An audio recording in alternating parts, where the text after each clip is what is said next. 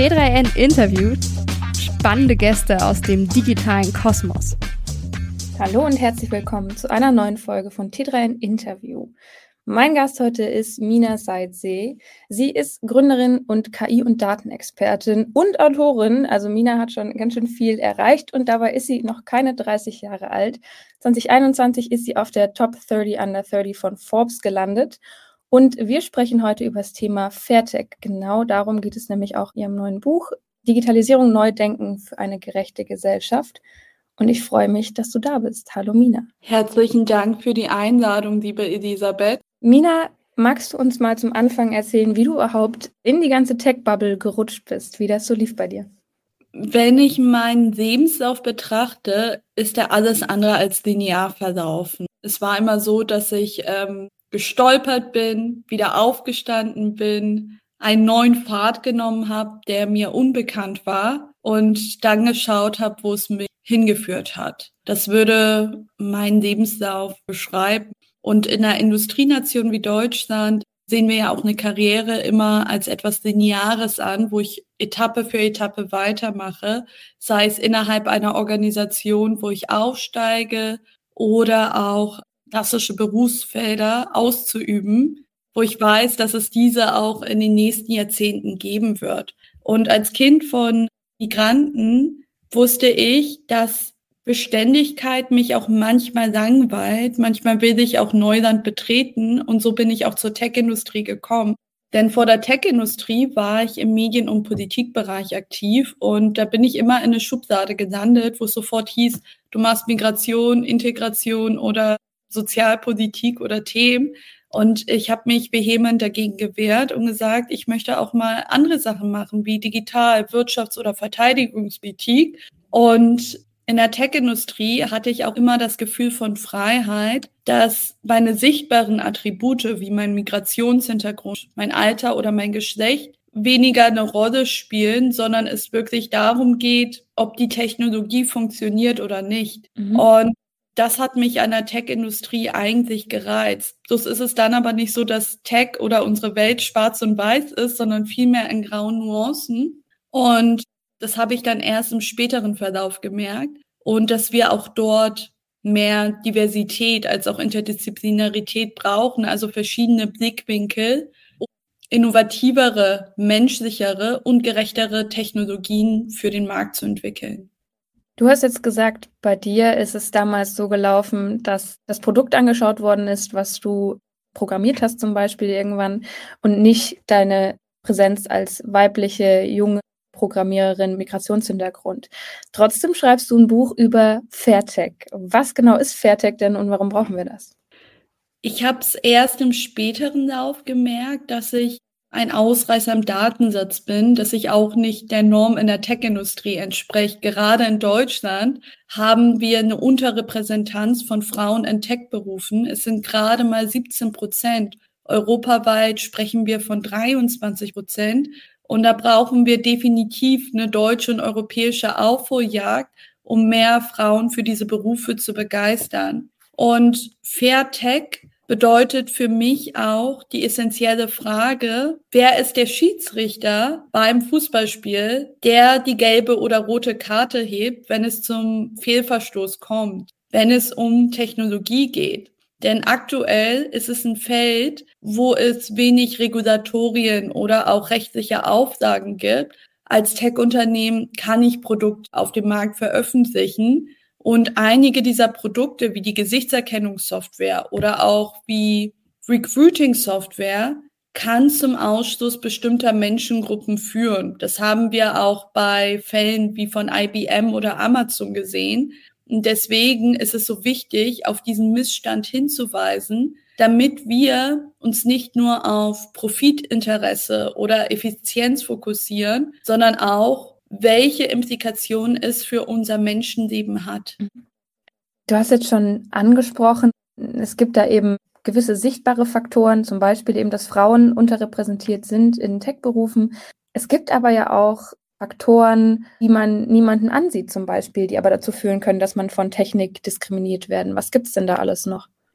Das stimmt. Also wir sprechen in der Debatte von Diversity immer um sichtbare Attribute wie das Geschlecht, oder die Ethnie. Allerdings gibt es durchaus auch nicht sichtbare Attribute wie soziale Herkunft, Neurodiversität oder Menschen mit nicht sichtbarer Behinderung. Das fängt schon damit an, wenn ich eine Webseite entwickle und mir dann auch die Frage stellen muss, ob es für alle digital zugänglich ist. Und dann gibt es auch Menschen, die Probleme beim Sehen auch haben, auch beim Sehen von bestimmten Farbskalen und dies auch eben zu berücksichtigen, weil diese sonst gar nicht in der Lage sind, mein digitales Angebot in Anspruch zu nehmen.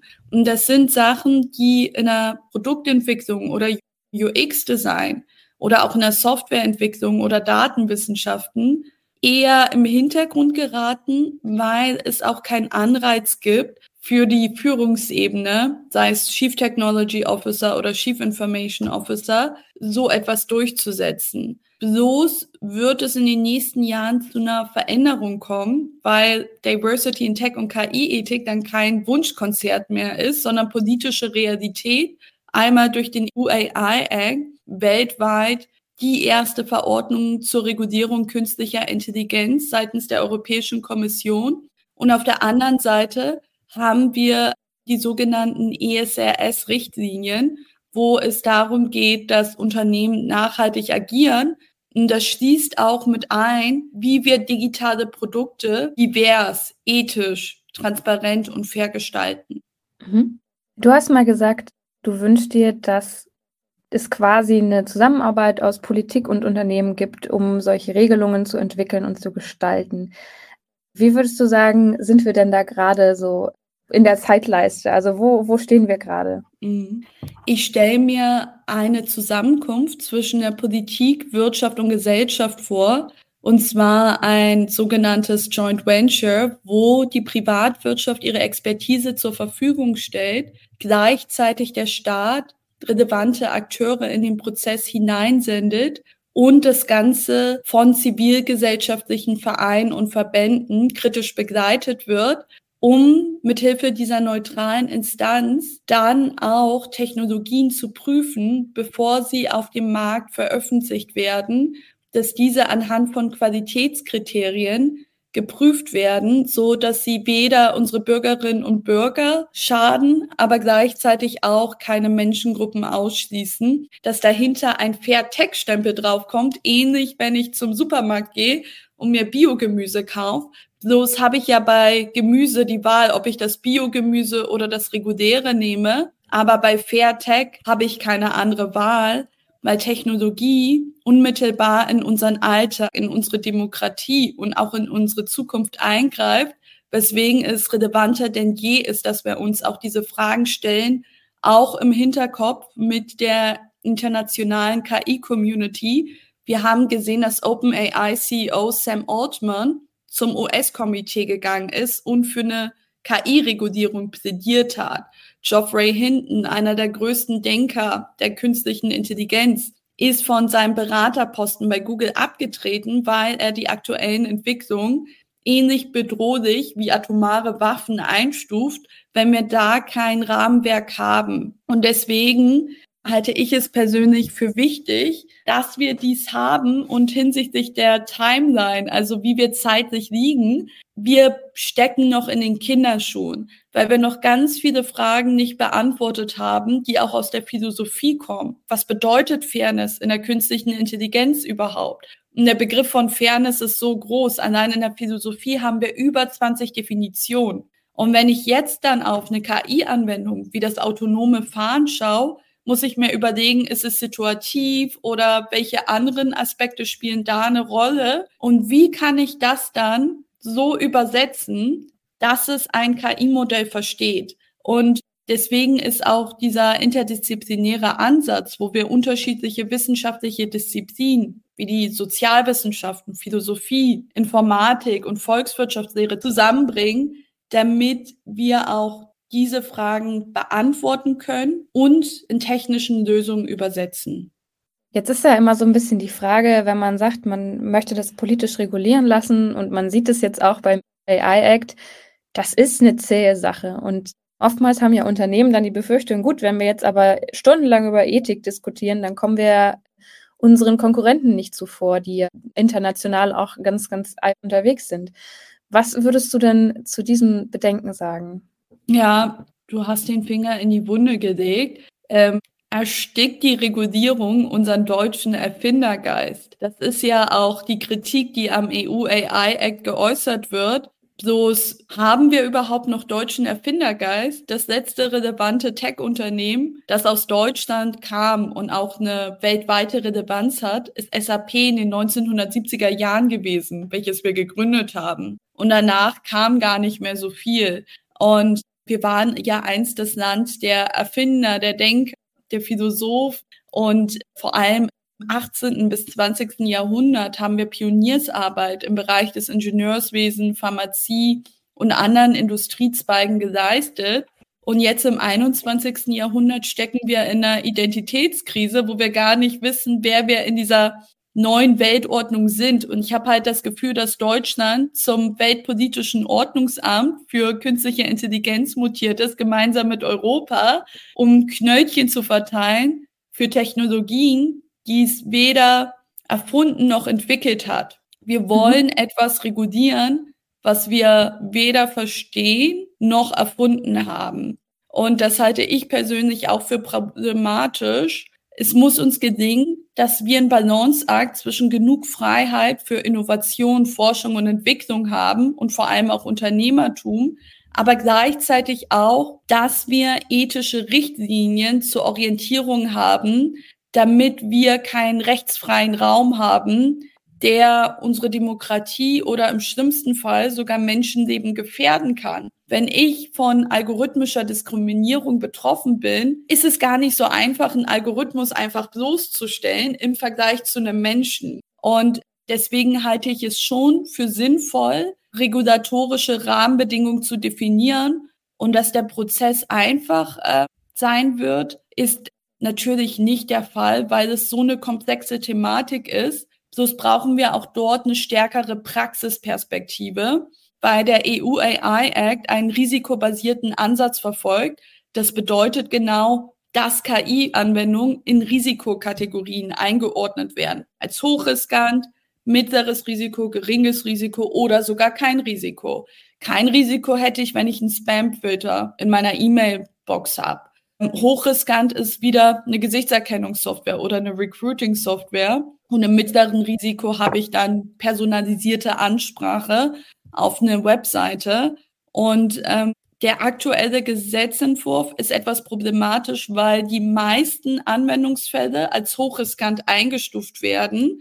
Und gleichzeitig ist die Definition von KI immer noch recht schwammig, so dass Unternehmen etwas hilflos darstellen und gar nicht genau wissen, was sie jetzt zu tun haben.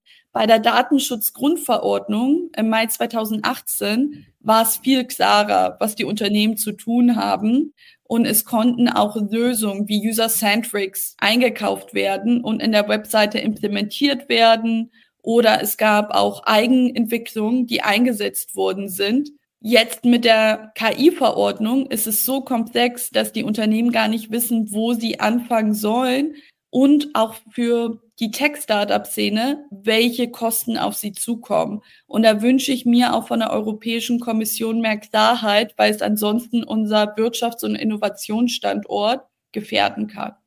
Du hast angesprochen, wenn ich jetzt zum Beispiel von einer äh, Software diskriminiert wäre, die im Recruiting-Prozess aussortiert, kann ich ja da nicht so, das gar nicht so klar durchschauen, wie wenn ich jetzt weiß, da sitzt jetzt Frau Müller und Frau Müller kann mich nicht leiden und das merke ich im Gespräch und dann kann ich zum Vorgesetzten von Frau Müller gehen und sagen, naja, da ist was nicht ganz fair gelaufen oder so. Das kann ich ja bei einer Software gar nicht machen. Gibt es trotzdem Möglichkeiten, wie wir jetzt schon Bias bzw. Diskriminierung durch Software als User erkennen können? Mhm als Nutzerin und Nutzer zu erkennen, ob ich von algorithmischer Diskriminierung betroffen bin, ist aktuell noch nicht wirklich möglich. In Bundesstaat New York in den USA ist es anders, wo ein Gesetz verabschiedet wurde, wo Firmen, die Recruiting-Software einsetzen, welche mittels von KI und Daten betrieben wird, das nach außen hin kenntlich kommunizieren müssen und auch noch weitere Informationen offenlegen, so dass ich als Nutzerin in der Lage auch wäre, beim Unternehmen nachzufragen, wenn es zu einer Absage gekommen ist. Bloß ist das nur jetzt in New York der Fall, noch nicht weltweit. Und ähm, was aber getan werden kann, ne, damit wir jetzt nicht äh, auf einer negativen Note abschließen, ist, dass die Unternehmen, die solche Technologien entwickeln, durchaus in der Lage sein können, ein Bias, also ein Verzerrungseffekt, ein Vorteil oder eine Voreingenommenheit im Datensatz zu erkennen. Und dafür gibt es sogenannte Bias Detection Tools, also Werkzeuge, welche in der Lage sind, diese Biases zu erkennen und dann auch zu eliminieren oder zumindest zu reduzieren. Und ähm, wie das in der Realität dann aussieht, ist, ich habe meinen Trainingsdatensatz für den Algorithmus, zum Beispiel die Recruiting-Software. Und wenn ich sehe, dass ein bestimmtes Attribut wie das Geschlecht unterrepräsentiert ist, also kaum vorkommt, dass ich zum Beispiel zu wenig weibliche Bewerberinnen für IT-Jobs in der Vergangenheit hatte, dann besteht durchaus die Wahrscheinlichkeit, dass ich ab dem Moment ein Bias haben kann, eine Verzerrung, dass die Software erlernt, Männer als bessere Kandidaten zu bewerten. Und genau hier kann ich eingreifen, indem ich synthetische Daten verwende, also künstlich erzeugte Daten, ist damit Anreicher, um wieder ein Gleichgewicht herzustellen. Und da gibt es auch Startups in dem Bereich, die darauf spezialisiert sind, Datensätze für Algorithmen anzubieten, die künstlich erzeugt worden sind. Und das kommt auch vor allem im Einsatz im Bereich von Health Tech, also der digitalisierten Gesundheitsindustrie, insbesondere auch wenn es um weibliche Patientendaten gibt, weil ähm, wir auch hier mit einem sogenannten Gender Data Gap zu tun haben, also der Unterrepräsentanz von Frauen in Daten. Mhm. Jetzt sind wir quasi schon ein bisschen bei Positivbeispielen gelandet. Das wäre nämlich auch meine nächste Frage. Wir haben Skandale von großen, großen Tech-Unternehmen gehört, die Software mit Bias quasi veröffentlicht haben und wo das dann auch sichtbar geworden ist in Auswahlprozessen und so weiter. Gibt es denn aus deiner Sicht schon Positivbeispiele, wo Fairtech tatsächlich auf dem Markt ist oder gelebt wird? Künstliche Intelligenz ist per se weder diskriminierend noch rassistisch oder sexistisch. Vielmehr verlagern wir Menschen manchmal, unsere Probleme auf Technologie zu verlagern. Denn Technologie kann ja auch niemals neutral sein, weil sie von uns Menschen gemacht ist. Es ist immer ein Trugschluss, dass wir annehmen, dass Technologie rationalere, vernunftgeleitetere Entscheidungen trifft, weil sie nicht vom menschlichen Affekt oder Impuls getrieben sind. Und äh, sie kann uns sogar die Chance bieten, einen Spiegel vor uns zu halten, um Missstände aufzuzeigen. Wenn mir Ungerechtigkeit widerfährt, dann bin ich kein Einzelfall, sondern eine Summe von Einzelfällen, wenn wir die Datenlage hierfür erhoben haben. Und deswegen können Daten oder auch künstliche Intelligenz ein mächtiges Instrument sein, um für eine gleichberechtigtere und vor allem gerechtere Gesellschaft zu sorgen. Das sehen wir auch im Bereich von Diversity, Equity und Inclusion. Es reicht nicht alleine, wenn wir uns auf unser Bauchgefühl verlassen, dass wir ne, wahrnehmen, dass es jetzt auf einmal mehr Frauen in Führungspositionen gibt oder dass der Gender Pay Gap kleiner geworden ist, sondern wir brauchen Daten, Fakten und Informationen, um weg vom Bauchgefühl zum evidenzbasierten Handeln zu kommen. Und deswegen ist es auch so wichtig, dass wir alles messbar machen, um strukturelle Ungleichheit aufzuzeigen. Ein tolles Beispiel, wie Technologie für mehr Gerechtigkeit sorgen kann, ist die Initiative Equal Voice von Ringier, welche eine KI-Applikation entwickelt haben, die in einem Content-Management-System eingebaut werden kann, also einem Tool, mit welchen auch Redakteurinnen und Redakteure täglich arbeiten um Artikel darin zu verfassen und dann auch zu veröffentlichen auf der Webseite. Und dort kann eine Journalistin dann im Voraus erkennen, ob ihre mediale Berichterstattung auch divers genug ist. Denn weibliche Expertinnen kommen ja kaum zu Wort im öffentlichen Diskurs. Und wenn ich jetzt meinen Artikel verfasse, dann wird mir angezeigt, okay, im Aufmacherbild ist jetzt vielleicht nur eine Gruppe von Männern. Sollte ich nicht ein anderes Bild verwenden? Wenn ich mir dann auch nochmal den Fließtext anschaue, wie viele weibliche Expertinnen werden überhaupt zitiert und dann äh, werde ich auch darauf hingewiesen und mir wird ja auch vorgeschlagen, hey, hast du nicht mal darüber nachgedacht, für den Artikel zu Verteidigungspolitik vielleicht auch noch mal eine Frau zu Wort kommen zu lassen? Denn seeing is believing. Wenn ich mich selbst nicht im medialen Diskurs als Frau repräsentiert sehe, wie soll ich denn auch daran glauben, dass ich dort eine tragende Rolle spielen werde? Und das ist für mich auch ein wunderbares Beispiel, wo wir nicht nur mit dem Zeigefinger auf die bösen Techies oder Tech-Unternehmen zeigen, in Anführungsstrichen, sondern konstruktiv nach einer Lösung schauen und Technologie zum Wohle unserer Gesellschaft verwenden. Werbung. Du möchtest mit deinem Unternehmen wachsen und deinen Umsatz steigern, dir fehlt aber noch die passende Software dafür? Die CRM-Suite von Brevo bietet dir alle nötigen Tools, um eine enge Kundenbeziehung aufzubauen und dein Geschäft langfristig anzukurbeln. Ob via E-Mails, WhatsApp, SMS oder Chat, mit Brevo erreichen deine Marketingkampagnen die richtige Zielgruppe zur richtigen Zeit auf dem richtigen Kanal. Obendrauf ist die All-in-One-Plattform intuitiv bedienbar, günstig und DSGVO-konform. Probier's einfach mal aus und nutze Brevo noch heute kostenlos. Jetzt auf brevo.com. Werbung Ende. Du hast mal gesagt, man muss Technologie oder man sollte Technologie aus der menschlichen Brille sehen. Was genau bedeutet das für dich? Berufe rund um Technologie sind ja nicht nur logische und analytische Jobs, wo ich kaum mit Menschen interagiere und sprichwörtlich ein Kellerkind bin, das kein Tageslicht abbekommt. Tech-Berufe können vor allem menschlich, kreativ, empathisch und innovativ sein. Denn wir sind ja keine eierlegenden Wollmilchsäue, die im Alleingang eine große technische Applikation entwickeln, sondern es braucht ein ganzes Team dahinter. Ich muss in der Lage sein, mit anderen Menschen zusammenarbeiten und kommunizieren zu können. Auch mein Anliegen gegenüber dem Management zu verteidigen, damit sie auch verstehen, wie wir an Technologie herangehen und welchen Mehrwert es auch für das Geschäft hat. Und vor allem muss ich auch kreativ sein, wenn ich eine Fehlermeldung im Code habe und das beheben muss und brauche auch dafür eine Problemlösungskompetenz. Und ich muss natürlich auch empathisch sein, weil ich mich in meine Nutzerinnen und Nutzer hineinversetzen muss, die am Ende das Produkt verwenden. Das fängt auch schon damit an, wenn ich eine User Story schreibe. Also ähm, eine Herangehensweise, um mich nochmal in die Lage der Nutzer hinein zu versetzen. Und all dies führt ja auch dazu, dass wir dann auch keine Maschinen sind, sondern Menschen, denn der Mensch grenzt sich von der Maschine auch dadurch ab, dass wir Empathie und Erfahrung besitzen. Und in der Philosophie wird auch vom Pathos gesprochen, also dass wir auch diesen Schmerz durchleben.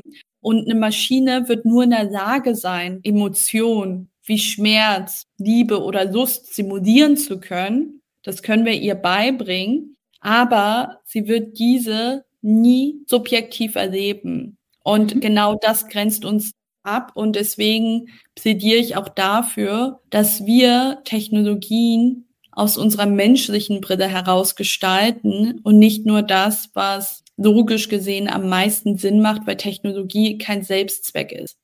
Was, was genau meinst du mit Technologie ist kein Selbstzweck? Es gibt viele Menschen, die Technologie entwickeln, weil sie sagen, es ist technologisch möglich, deswegen muss ich das so machen. Ich möchte auch, dass wir uns mal selbst kritisch hinterfragen und sagen, auch wenn etwas technologisch möglich sein sollte, des Fortschrittswillens, ist es wirklich Fortschritt für unsere Menschheit, wenn wir das umsetzen? Trägt es wirklich dazu bei, dass wir ein besseres Zusammenleben haben oder auch einen Meinungsaustausch oder kann es auch sogar uns als Gesellschaft gefährden? Und diese Fragen tauchen dann häufig gar nicht auf, weil wir so begeistert davon sind, dass etwas technisch möglich ist. Und ich möchte, dass wir zeitgleich neben der Entwicklung von technologischen Innovationen auch soziale und gesellschaftliche Fragestellungen im Hinterkopf haben, wie wir es auch bei ChatGBT gesehen. OpenAI hat ChatGBT auf den Markt herausgebracht, damit mehr oder weniger Pandoras Box geöffnet und danach erst gesagt, stopp mal, vielleicht hätten wir uns mal die ein oder andere Frage zum Urheberrecht stellen sollen oder auch, dass unsere Sprachmodelle diverser hätten sein können. Und ähm, da wünsche ich mir, dass wir vorausschauend ich glaube, du hast es mal den, den iPhone-Moment der künstlichen Intelligenz genannt, was da mit ChatGPT so auf uns zugekommen ist, weil äh, klar, da wurde ein Stück weit die Büchse der Pandora geöffnet, aber es hat eben auch ein Thema in den Fokus gerückt, das eigentlich schon relativ lange entwickelt wird. Würdest du sagen, dadurch sind auch Chancen entstanden?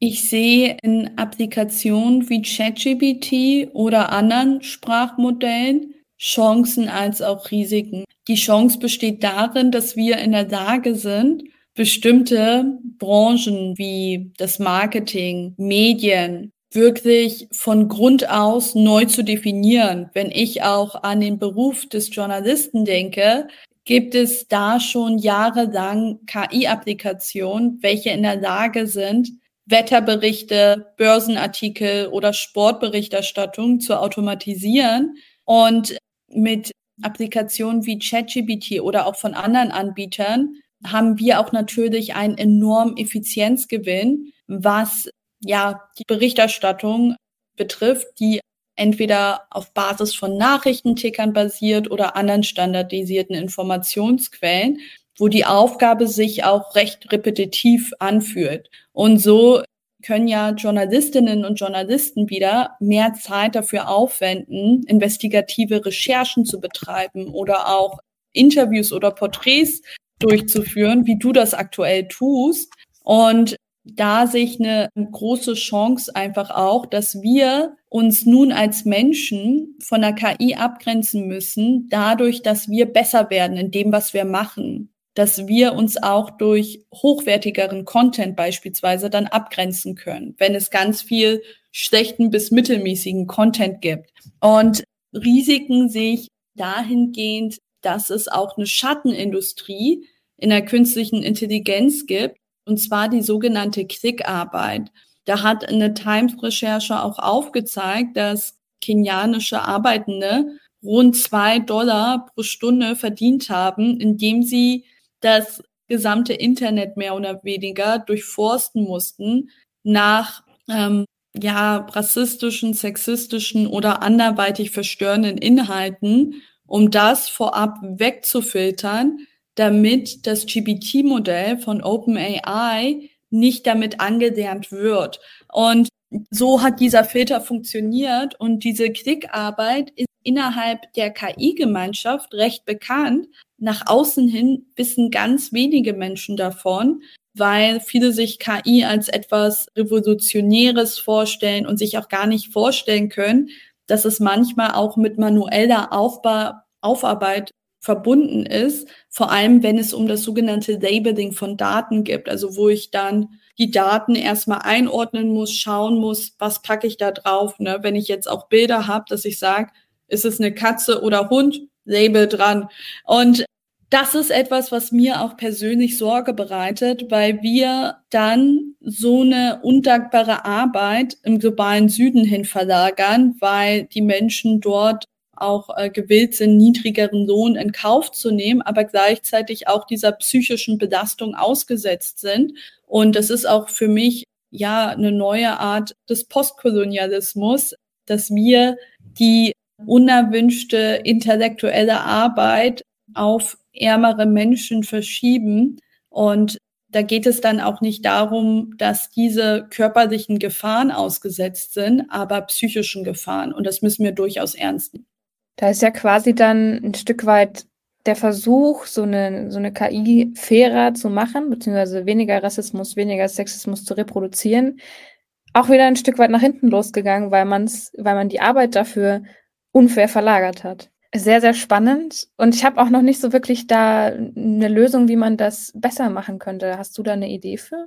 Das ist eine super komplexe Frage, weil das Feld künstlicher Intelligenz an sich auch nicht recht einfach oder durchschaubar ist. Es gibt im Bereich von KI unterschiedliche Modelle. Wir haben zum einen das sogenannte Supervised Learning, das überwachte Lernen, wo ich Input-Output-Relation habe. Also man kann sich das dann so vorstellen, dass ich ähm, etwas hineingebe wie ein Bild und das wird dann erkannt und dann mit einem Output gemappt. Und je geringer die Differenz zwischen dem beobachteten und erwarteten Wert ist, desto akkurater ist das Modell.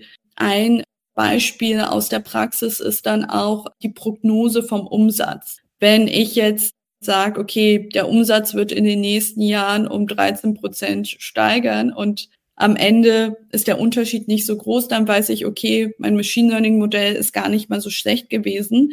Und dann gibt es die anderen Bereiche, das sogenannte semi-überwachte oder unüberwachte Lernen, wo ich nicht mehr diese Input- und Output-Relation konkret habe, weil ich mit ungelabelten Daten arbeite. Also wo ich dann nicht diese manuelle Klickarbeit habe, dass ich allem etwas zuweisen muss, und wenn wir uns mehr in dem Feld davon bewegen, bedeutet es auch, dass wir weniger manuelle Klickarbeit haben, weil die Daten dann nicht erstmal gelabelt werden müssen, also durchforstet werden müssen, wo gesagt wird, so sieht das aus nach den Attributen. Also was für ein Dateityp ist das?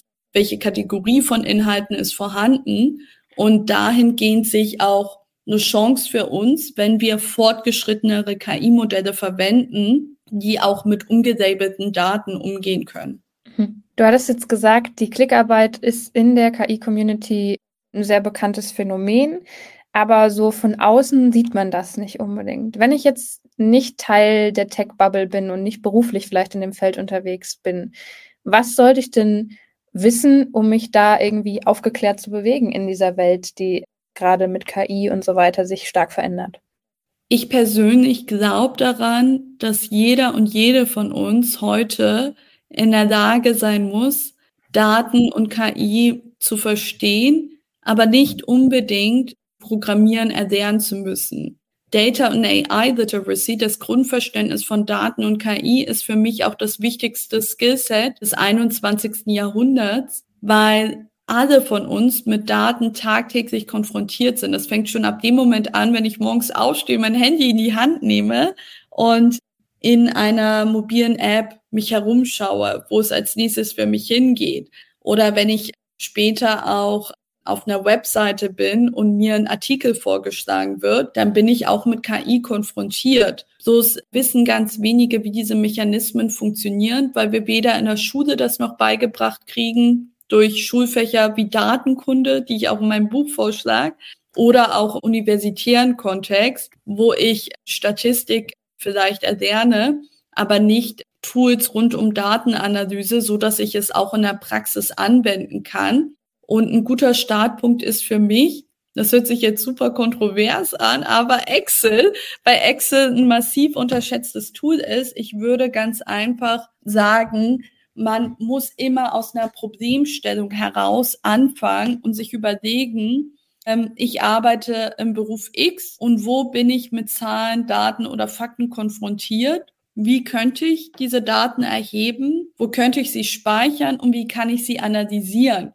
Und da eignet sich natürlich auch Excel, wenn es möglich ist, dass ich mir überlege, okay, da trage ich meine Datenpunkte ein. Ich werte das auch aus mit Hilfe von Formeln und visualisiere das in einer Grafik. Wenn es dann größere Datenmengen sind, dann braucht es natürlich auch eine Datenbank, wo diese Daten gespeichert werden können. Dann braucht es auch wieder ein Reporting-Tool.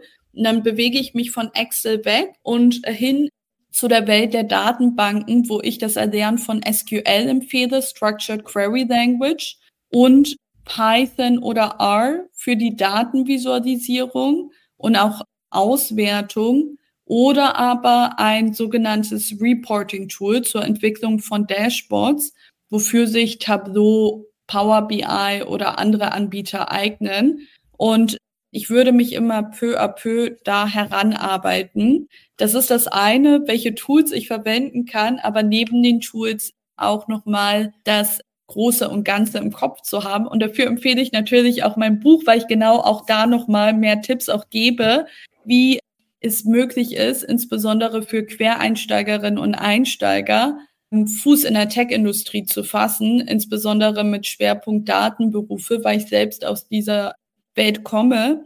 Und ähm, eine andere Quelle, die ich empfehle, ist natürlich auch die Hacker School, vor allem wenn es sich um Schülerinnen und Schüler handelt. Es handelt sich hierbei um eine gemeinnützige Initiative, die zahlreiche Kurse anbieten zum Programmieren und einige davon befassen sich mitunter auch mit KI und Daten. Mhm.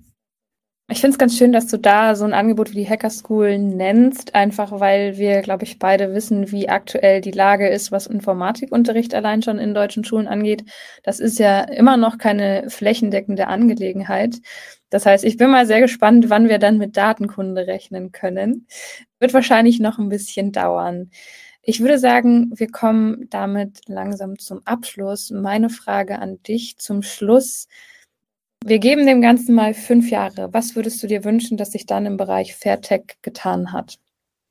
In fünf Jahren wünsche ich mir, dass wir Richtlinien zur Orientierung für vertrauenswürdige künstliche Intelligenz haben, welche europaweit bereits eingeführt ist, ohne aber den Wirtschafts- und Innovationsstandort zu gefährden und auch dieses praxisnah definiert zu haben, damit wir weiterhin unternehmerisches Handeln in Deutschland und Europa fördern können. Ich wünsche mir von der Politik unbedingt eine digitale Bildungsreform auf bundesweiter Ebene, wo unsere institutionellen Bildung komplett auf den Kopf gestellt wird dass wir Unterrichtspläne revidieren und auch Fächer wie Datenkunde, Empathie oder KI-Ethik auf dem Schirm haben, damit die nächste Generation zukunftsfähig ausgebildet wird und auch Anschluss an den digitalen Arbeitsmarkt finden kann.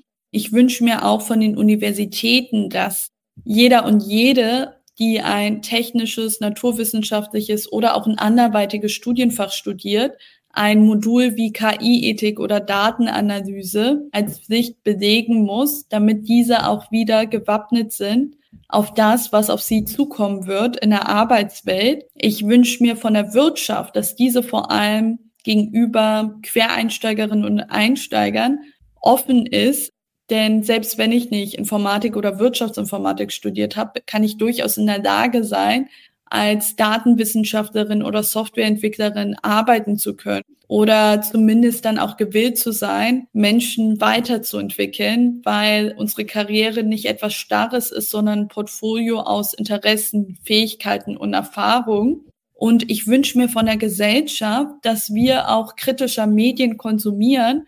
Das fängt auch schon damit an, dass wir geneigt sind, Clickbait-Artikel anzuklicken, wo Richard David Brecht den Weltuntergang dank künstlicher Intelligenz prophezeit und die Leute auch gerne so etwas lesen, weil es in ihre Ängste hineinspielt und auch in ihre Erwartbarkeit. Aber wir brauchen auch einen differenzierten Diskurs rund um künstliche Intelligenz und Technologie, wo auch Journalistinnen und Journalisten gefordert sind, verantwortungsvoller darüber zu Bericht erstatten und auch nicht immer nur dieselben männlichen Digitalexperten in Anführungsstrichen zu Wort kommen zu lassen, und zwar Sascha Lobo und Richard David Precht, wobei die sich ne, jetzt auch keine KI-Experten sind. Wir haben viele tolle Frauen und auch andere Menschen, die sich schon jahrelang damit inhaltlich und fachlich befasst haben und auch besseren Überblick dazu liefern können. Und ich wünsche mir natürlich auch die Mündigkeit der Bürgerinnen und Bürger, dass sie verstehen, dass unsere Daten eine Währung im digitalen Raum sind und dass wir wissen, wie unsere persönlichen Informationen gesammelt, ausgewertet und vielleicht sogar monetarisiert werden, damit wir bessere Entscheidungen im Alltag treffen. Und deswegen fordere ich Fairtech von der Politik, Wirtschaft und Gesellschaft für ein zukunftsfähigeres Europa und Deutschland. Da vielleicht eine kleine Anschlussfrage. Viele Unternehmen, gerade im Tech-Bereich zum Beispiel, kürzen ja auch Stellen derzeit, weil die wirtschaftliche Lage einfach schwierig ist vielerorts und alle diese Wünsche kosten natürlich Geld. Was würdest du sagen, um jemanden zu überzeugen, warum er zum Beispiel die Ethikabteilung jetzt nicht unbedingt als erstes auflösen sollte? Ja, in Zeiten des Konjunkturpessimismus erleben wir massive Einsparungen im Bereich von Diversity, Equity und Inclusion, auch in der Softwareentwicklung oder auch in der KI-Ethik. Wir haben das selbst bei OpenAI und Microsoft gesehen. Als Microsoft das Milliardeninvestment angekündigt hat in OpenAI, hat es zeitgleich auch das gesamte KI-Ethik-Team gefeuert gehabt, auch mit der Befürchtung, dass sie dann nicht schnell genug am Markt agieren können und nicht vor der Konkurrenz ihre Produkte veröffentlichen können. Und aus dieser Sorge heraus haben sie dann einfach gesagt, okay, dann brauchen wir das nicht. Wieso sollten wir da irgendwie so einen kritischen Watchdog bei uns intern haben, dass ja, ne, so ein bisschen wie Salz in der Suppe oder zu viel Salz in der Suppe. Das will ich dann irgendwann nicht. Aber äh, wir sollten das nicht als lästiges Übel sehen, sondern vielmehr auch als essentiellen Bestandteil von Daten und Tech-Teams, weil es auch wieder von der Politik gefordert wird. Aufgrund äh, der europäischen Nachhaltigkeitsstandards ECRS-CCRD sind Unternehmen, die digitale Geschäftsmodelle, Produkte oder Services anbieten, dazu rechtlich verpflichtet, bestimmte Standards einzuhalten, wenn es um die Transparenz oder den verantwortungsvollen Umgang von Daten und Technologie geht. Deswegen führt da gar kein Weg dran vorbei. Entscheidungsträgerinnen und Träger müssen sich damit auseinandersetzen. Und deswegen ähm, würde ich dafür plädieren, nicht die gesamte Abteilung zu streichen oder vielleicht einen Kompromiss zu haben, indem ich zumindest ein bis zwei Leute innerhalb einer Produkttechnologieabteilung platziert habe, damit diese als Anlaufstelle fungieren. Mhm. Alles klar. Dann sage ich vielen lieben Dank, dass du hier im Podcast zu Gast warst. Dein Buch wahrscheinlich schon erhältlich, wenn der Podcast rauskommt. Deswegen hier nochmal die Empfehlung. Und ja, vielen Dank, dass du da warst. Ich danke dir, Elisabeth. Danke für die Einladung.